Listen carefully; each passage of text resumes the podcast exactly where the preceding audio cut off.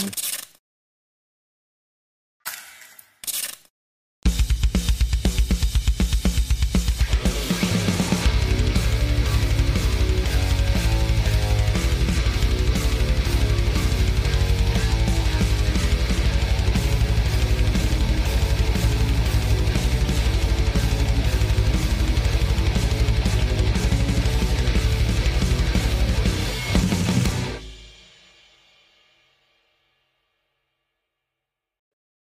Bueno, bueno, señoras y señores, saludos, bienvenidos. Espérate, que a mí me, me faltó ponerme mi labradorina ahí.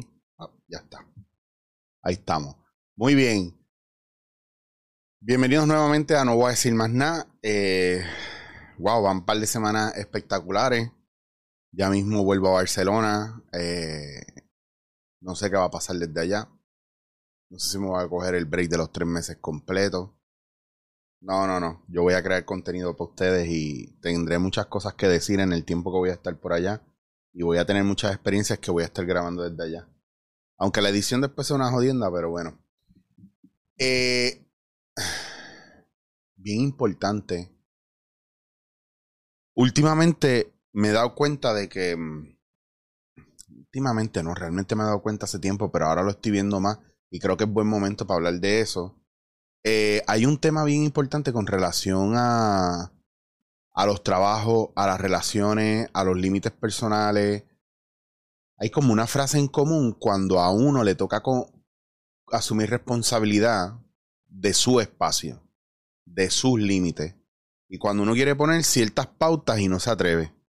Y hay una frase bien común y es, es que no quiero hacer daño, es que no quiero ofender, es que no quiero que se sientan mal. Esas son como, como las excusas que nosotros damos o lo que nosotros decimos para no afrontar, eh, ¿verdad? O no aceptar que algo nos está molestando con relación a alguien o a una situación con alguien. Queremos poner el límite, pero no nos atrevemos, nos quejamos, criticamos a espaldas, hablamos mierda con cojones, pero seguimos todavía en ese círculo. Podemos hablar mierda de la persona, pero seguimos en ese círculo. Eh, podemos sentirnos mal por cómo nos trata la persona, pero seguimos en ese círculo. Y siempre que vamos, o la gente que está haciendo su trabajo terapéutico y va a ver a su terapeuta, a su psicólogo, etcétera, siempre es no, pero es que fulano esto, no, pero es que fulano lo otro, no, pero es que fulano es aquello. Y nosotros no asumimos responsabilidad por nuestra parte. Entonces, cuando la gente llega a donde mí, yo les digo, yo lo oigo, y si la queja es con el trabajo, yo digo, renuncia. Si la queja es con la pareja, yo le digo, déjala, déjalo. No, no, no. Es que, ¿verdad? Yo quiero ser profesional, yo no quiero ser el malo. Es que, pues entonces, nosotros tenemos que aprender a diferenciar de cuando es un tantrum del niño, de eh, una cuestión de una queja que se puede volver un capricho, o un capricho que se puede volver una queja, ¿verdad? Porque no está saliendo la cosa como tú quieres, o porque no le estás sacando el provecho que tú quieres o porque estás despertando del sueño ideal, de la idealización que te hiciste con relación a esa relación, ¿verdad? Relación laboral, relación de familia, relación de, ¿verdad? A lo mejor tú tienes expectativas de lo que debe ser papá y mamá, o tus hermanos, o tus tíos, o whatever, o tus amigos, tus mejores amigos, tu jefe, tu pareja, ¿verdad? Y yo muchas veces le, le he dicho, ¿verdad? Y yo soy de los que cree fielmente de que la raíz de esos problemas vienen, ¿verdad? De, de la demanda a papá y a mamá. Para mí, eso es, yo como niño le demando a papá y a mamá esto y como no lo pude concretar o como ya lo, lo perdí porque no estoy con mis papás o porque mis papás murieron o porque yo soy un adulto, hay unas demandas del niño interno que pide o la niña interna que pide eso. Sin embargo, cuando decimos no me atrevo a hacer, no es que no quiero hacerle daño, no es que no quiero que se sienta mal, no es que bla, bla, bla, bla, lo que estamos diciendo es yo no quiero ser el malo, yo no quiero ser el villano. A menos de que yo no sepa que voy a salir bien y que mi reputación se va a mantener intacta, yo no voy a tomar acción. Yo no quiero quedar como el irresponsable, yo no quiero quedar como el que... Y a veces la gente va a pensar eso como quiera. Y usted se queda ahí comiéndose la mierda con una lealtad falsa, ¿verdad? Y no toma una acción. Yo escucho mucha gente quejándose y a veces hay que mirar lo que les decía, hay que mirar si es un tantrum emocional momentáneo, ¿verdad? De un momento específico O es que ya hay un modus operandi donde usted necesita eso para moverse y necesita ser la víctima o necesita coger el cantazo o necesita la presión para entonces usted ser productivo a nivel trabajo emocional o whatever.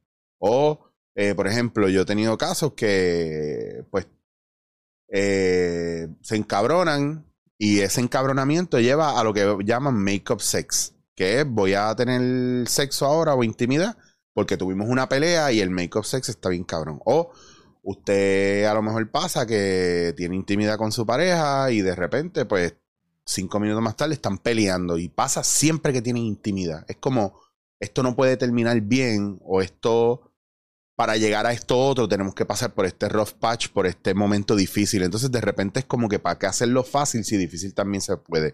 ¿Por qué tenemos que usar la vía de, de, de la frustración, del encabronamiento, del caos, para llegar al placer, a la posibilidad del bienestar? Entonces hay que tener cuidado con, con los por qué, ¿verdad? De por qué somos así, pero eso es para otro capítulo. Lo que quiero hablar ahora es de por qué es importante que yo tome acción con este tipo de situaciones y este tipo de relaciones que son fatales en mi vida, donde me están tratando como mierda, donde no está funcionando. En el caso de los padres, pues ya he hablado con ustedes de lo importante usted como adulto, abrazar al niño, dejarle saber al niño interior, mira, yo me hago cargo de ti ahora, papá y mamá van en su lugar y a papá y a mamá ponerle unos límites, papá, mamá, eh, yo los puedo cuidar porque están enfermos, o papá, mamá, ustedes están saludables, por favor, ustedes son más grandes que yo, yo tengo mis responsabilidades. Necesito que ustedes me den un espacio también, yo saco unos días para venir a verlos, pero no puedo estar haciéndome cargo de ustedes todo el tiempo, tengo mi familia, tengo mi vida, etcétera, etcétera, etcétera. O sea, esas cosas son muy importantes en el trabajo con los jefes, usted tiene su descripción de trabajo. Hoy día yo veo muchos jefes que son muy poco profesionales, que tienen una ética en el suelo y son gente con ínfulas de poder o gente que no tiene ningún tipo de liderazgo, son unos batatas y tratan a la gente mal. Y esto lo hay en caso de directores, productores, jefes de compañía, supervisores, guardias de palito, you name it. Tienen este poquito de poder y, y, y, como que se amplifica la parte más oscura de ellos. Y a veces uno tiene que poner unos límites ahí también bien importante uno ser empático y entender y ser leal, pero también hay que poner unos límites. Tú puedes ser muy buen empleado y tu jefe ser un cabrón. De la misma manera que usted puede, tu jefe puede ser buenísimo y tú ser un hijo de puta y joderle el negocio y cuando te votan él es un cabrón y tú le quieres quemar el local. Porque eres así de chamaquito o porque eres así de infantil. ¿Verdad? Entonces eh, eh, hay, hay cosas que uno tiene que mirar y uno tiene que analizar también. Por eso cuando usted está en una relación donde usted no quiere estar, usted tiene que mirar los pros y los contras y usted tiene que ver si tanto usted como su pareja quieren de verdad resolver la cosa. Pero si no quieren resolver un carajo, tienen que dejarse. Y no importa quién lo haga, la soga parte por lo más fino. Y a veces el usted estar ahí sosteniendo y aguantando lo que hace es alimentar la parte negativa de la conducta del otro o la parte que no es compatible con la suya. Usted está alimentando, por ejemplo, si usted tiene unos vacíos existenciales y lo que le llega a usted a la vida son personas que lo que hacen es robarle, robarle, robarle, es porque usted quiere llenar esos vacíos existenciales con gente que le necesite y usted quiere dar lo que usted no tiene para que le amen. Pues usted tiene que mirar esas cosas con un terapeuta. O usted es el típico hombre que tiene ínfulas de Salvador o tiene síndrome del Salvador y de superhéroe y quiere salvar a todo el mundo y usted recuerda que su mamá la pasó bien mal con sus parejas y usted quiere ser el hombre perfecto, usted no quiere ser como su padre y la aguanta mierda cuánta mujer tiene de pareja. O usted es la mujer que papá se fue de la casa porque mamá no le pudo cuidar o porque mamá y él no estaban juntos y usted quiso ser la mujer que fue leal a su madre y que todos los hombres que usted está con usted lo tratan, le tratan eh, súper bien, pero usted los aleja. O le tratan mal y usted los atrae. Y usted los mantiene. Y usted los cuida para que no se vayan, da todo lo que puede dar.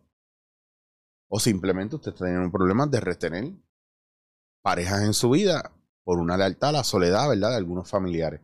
Aunque usted no lo crea, todo eso está ahí. Todo eso está ahí. De paz, que volvemos a lo mismo, tiene que ir Usted va a un terapeuta, usted puede hacer una constelación, usted puede hacer muchas cosas para bregar con eso, pero lo más importante es que usted tome acción y ponga esos límites de no hasta aquí. Ah, que yo es que yo no, yo no quiero dejar a fulano porque déjalo, déjalo. A lo mejor eso es lo, más que necesitan los dos para ser feliz. Como dos personas miserables se mantienen juntos y ninguno quiere dejar al otro, pues se tratan como mierda todo el tiempo. En el trabajo, en la familia, en, lo, en las relaciones personales de noviazgo, matrimonio, etcétera. Entonces estamos tolerando cosas que la vida es corta, mano, para pasarla bien. Y ya, ya todo el mundo se está comiendo un sándwich de mierda en el día a día. Pues, ¿y, por qué, ¿Y por qué queremos seguir añadiendo un menú catastrófico a nuestra vida? A veces pienso que me doy cuenta que yo, las depresiones que a mí me dan, a veces me dan por la gente que yo tengo alrededor. Tienen tanta mil y tanta carga y no se ocupan de sí que cuando yo me alejo de ellos, yo estoy feliz. Y cuando me acerco a ellos me da una pesadera cabrona. Ay, bendito, pero son tus amigos. ¿Cómo tú vas a hablar así de ellos? ¿Cómo tú vas a pensar eso de ellos? No, no pienso ni hablo mal de ellos.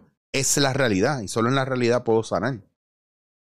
Si me tengo que remover de la ecuación para yo estar bien, porque tú no estás haciendo tu trabajo, les voy a dar un ejemplo. Usted sabe que aquí en Puerto Rico, si usted tiene una finca que está valorada en 2 millones de dólares por la cantidad de hectáreas que tiene y por la cantidad de producción que puede hacer. Si la finca del lado suyo está jodida y está abandonada, su finca devalúa. Y si usted está entre medio de dos fincas mierda, su finca devalúa.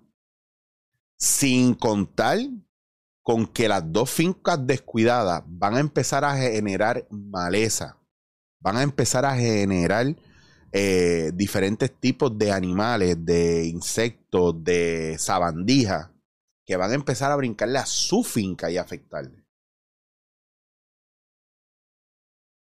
Así funciona a nivel personal, emocional. Sin embargo, si la finca suya está cabrón y la de al lado y la de al lado, la propiedad, la zona en general, en general sube por propiedad. Cuando usted compra una casa, ¿qué miran? ¿cuánto vale la casa más cara aquí? ¿En cuánto se vendió la última casa aquí? ¿En cuánto se vendió? Ah, esa casa estaba bien jodida, estaba en esta urbanización. Las casas de aquí valen 300 mil pesos, pero esa casa la vendieron en 150 mil. Bajaste bien cabrón el valor de las demás casas. ¿Por qué? Porque vendiste tu casa bien desesperado porque estaba jodida. Entonces el vecino tuyo la vendió bien barato y todo el mundo vendió bien barato pues se cagaron. Pues la casa tuya que valía 300 mil, 400 mil, devaluó. Si tú andas con gente que se devalúa constantemente, van a querer que tú te devalúes también. Si tú andas con gente que está en cricales emocionales, van a buscar que tú estés en un crical emocional. Y tú queriendo paz y tranquilidad, no vas a entender por qué carajo no quieres salir de tu casa por qué no quieres ver a esa gente y te vas a sentir mal. ¿Por qué? Porque antes de responsabilizarlos a ellos, te echan la culpa a ti. Y hay que tener mucho cuidado. Hay gente que está mal y hay gente que es mala por naturaleza, o es caprichosa, o es niña, es infantil. Y hay que mirarlos a veces a los, a los ojos y decirles, tú eres malo, tú eres infantil, tú eres problemático, tú eres muy intenso para mí, no puedo sostener. Si usted no, si usted no quiere la confrontación, pues entonces hágalo desde el lado suyo. No, no, yo en lo personal no puedo bregar con tu ritmo yo en lo puedo, en lo personal, y esto lo he tenido que agregar con amistades y con gente que atiendo, decirle, mira, ha llegado un punto en que la repetición de tu problema y tu problema en general es muy denso y muy pesado para mi capacidad.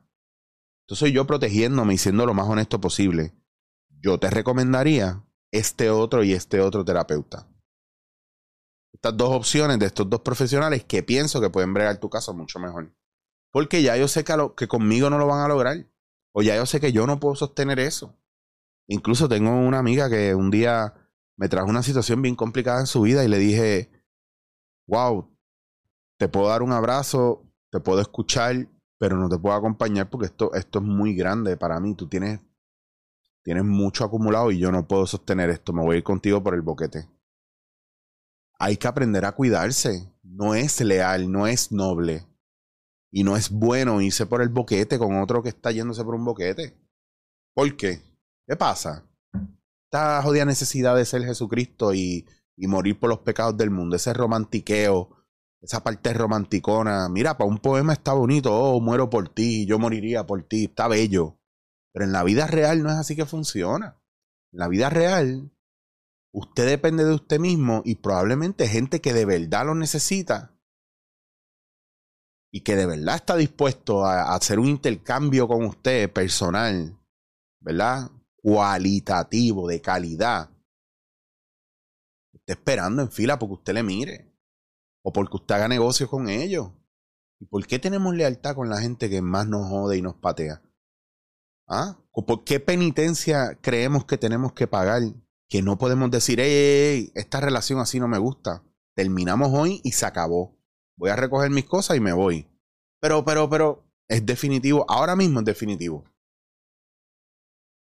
Ah, diablo, chicho, pero es una locura. Mira, es una locura, sí, si te lo digo así, y si tú quieres calcarlo a tu caso, sin analizar tu caso, y cogerlo así genérico, las pastillas de presión son buenas para la gente con la presión alta. Está bien, pero ¿qué dosis? ¿Qué pastilla? ¿Qué condición preexistente tú tienes? ¿Te funciona? Ay, la dieta de la lechuga es perfecta para bajar de peso, en serio. Y todo el mundo puede comer la misma lechuga y, a todo el mundo le va a hacer el mismo daño o el mismo beneficio. No, porque todos los cuerpos y la gente son diferentes. La decisión que usted tome hoy o lo que usted esté pensando hoy mañana puede cambiar, porque somos seres humanos. Hay que entender que los seres humanos cambian. Es parte del proceso humano. Y la gente se encojona cuando ven cambios o no le gustan los cambios, especialmente el puertorriqueño. Todavía tenemos a, a, a Víctor Alicea haciendo de Epifanio en televisión. Porque usted no es capaz de ver otra cosa, porque usted no es capaz de dejarlo evolucionar como actor. Usted necesita verlo ahí forever. Si hoy viniera un show de la chilindrina, usted iría a ver el show de la chilindrina de María Antonieta de las Nieves con 900 años haciendo la chilindrina todavía. Porque no somos capaces de dejar ir. Todavía el sol de hoy hay gente buscando mierda que pasaron hace 20 años atrás, gente que ahora mismo está en otra línea excepto los reggaetoneros. A eso se les perdona todo, ¿verdad? Y más si es mi favorito, así yo se lo perdono. Ese que rompa todos los límites y que rompa todas las leyes y que haga toda la mierda y que sea lo bruto que él quiera, bendito es que esa gente la tuvo bien difícil en verdad. Pero a nadie le importa que fueron una mierda gente. Ahora, a eso sí los perdonamos, pero hay gente que, como me cae mal, vamos a buscar la mierda más cabrona y vamos a hurgar por ahí para acusarlo y para. aunque, aunque la persona tenga otra familia, en otro lugar, en otra situación. Las mujeres que se dejan de los maridos y están despechados, los maridos que dejan a las mujeres y están despechados, los hombres que dejan a sus parejas o las parejas que dejan a los hombres y están despechados. Toda esa mierda hay que limpiarlo. Porque es que no es producente para nosotros. A lo mejor usted le está haciendo un favor a la persona cuando usted le, le marca límite. ¿Tú sabes cuánta gente yo he visto que me dice, ah, es que fulano es bien difícil y de repente yo brego con fulano, le pongo límite, le hablo normal y fulano me respeta. ¿Por qué? Porque no le tengo miedo, porque lo veo como un ser humano igual que yo y porque a la hora de donde yo entro, estamos tú, estamos yo, estamos todos, pues cada uno es un individuo, nadie es más grande hay proyectos que yo entro y sí, yo tengo líderes y jefes. Pero no porque tú eres líder o jefe mío, tú eres más grande que yo. No es porque tú tengas un billón de pesos en tu cuenta, tú puedes hacer conmigo lo que te dé la gana. Yo marco esos límites. Y una cosa que me ha ayudado profesionalmente a hacer un montón de cosas, independientemente no lo ponga en redes, independientemente la gente piense que yo estoy apagado o hago una mierda. El que no sabe, el que no sabe, pues demoniza lo que yo hago. El que no sabe, ridiculiza, ¿verdad? o pichea pues está bien, pues déjenlo, me, perfecto. Pero lo que a mí me ha ayudado es no tener miedo a quedarme sin comer o a quedarme sin dinero. Que uno lo pasa difícil y jode. Pero sabes qué, tú puedes sobrevivir. Lo que pasa es que es una cuestión más de orgullo lo que te afecta. Pero tú puedes sobrevivir. Ah, que yo no quiero volver a casa para mi mami. Pues, hermano, pero si lo que es, hay que hacerlo, hay que hacerlo. Pero eso va a ser bello porque tú no quieres estar ahí. Eso te va a obligar a inventarte maneras de salir de ahí. Como cuando eras chamaquito y te las buscaste para irte de casa.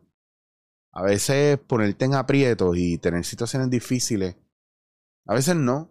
El, dolor es un maestro. El cuerpo se purifica, ¿verdad? O, crece eh, en medio del hambre, ¿verdad? La mente se desarrolla gracias a, ¿verdad? El concepto de, ilusión, la voluntad ante la oposición, eh, la traición es, importante también para para el, para el corazón fortalecerse, ¿me entiendes? Si nosotros no tenemos cosas que nos abatan o, o nos muevan o, nos quiten la alfombra del suelo en la cómoda, pues va a pasar como esta generación ahora, que le dicen la generación de cristal, no porque uno piense que son unos changos o son débiles, es porque no los hemos, a lo mejor los hemos cuidado demasiado y les hemos permitido demasiado y les hemos dicho que el mundo es fácil y a lo mejor usted mira a la gente antes, ah, pero es que si tú eres un aborrecido, que si tú eres esto y lo otro, sí, pero no eran las mismas reglas. Sin embargo, el mundo ha llegado hasta aquí, gracias a todas estas civilizaciones, a todas, bueno, gracias a esta civilización que ha ido evolucionando. Y si hoy día, si hoy día la cosa se empeora, pues mano, tengo que decirles que no es culpa de esas generaciones pasadas. Ellos sobrevivieron y sostuvieron hasta donde tú pudieron. son las generaciones, las últimas generaciones y estas nuevas, las que tienen la encomienda de mantener, ¿verdad? La civilización viva, pero a lo mejor eso no va a pasar. Porque no hay quien de la lucha ya, porque como ahora nos tiramos para atrás pensando que las cosas tienen que ser como nosotros pensamos, pues vivimos en un mundo donde es mucho más narcisista que antes, pienso yo. Y eso nos quita la posibilidad de asumir responsabilidad por nuestra vida y por nuestro entorno y tomar decisiones, ¿verdad?, que nos competan para movernos hacia adelante. Y una de esas decisiones importantes es a veces, ante el ojo de, del otro, somos villanos. Y a veces lo que necesita un buen superhéroe es un buen villano que lo ponga al día. Y ser villano no, no es otra cosa que, que una percepción real. Yo sé que usted en, muchas películas o muchos programas o muchos libros, alguna vez usted ha empatizado con algún villano porque hay mucha verdad dentro del dolor y dentro de la manera en que el villano trabaja, pero también hay mucha mentira dentro de lo que es ser un héroe. Y si se dan cuenta, el héroe sigue siendo un mártir y sigue siendo saliendo jodido. ¿Por qué? Porque no aprendió a poner límites una cosa de ser héroe, de ser tu propio héroe, es que eres un héroe para los demás, pero eres un villano para ti mismo. O sea, tú eres tu, tu peor villano. Y hay otros momentos donde eres un héroe para ti, pero cuando eres un héroe para ti, eres un villano para otro. Entonces, ¿qué es más importante dentro de tu corazón y dentro de tu vida? ¿Ir muriendo poco a poco a merced de unos depredadores que tú alimentas? ¿O darle el espacio a esos depredadores a que se vayan para allá para otro lado y tú cuidar o sea, ser íntegro contigo y leal contigo, sin importar que, pues si en el fondo tú eres bueno, lo que va a salir de ti se va a notar es, es amor y bondad. Pero si en el fondo tú eres una persona mordida y mala, eso, sale, eso brota. Eso sale del cuerpo como la sangre y el sudor.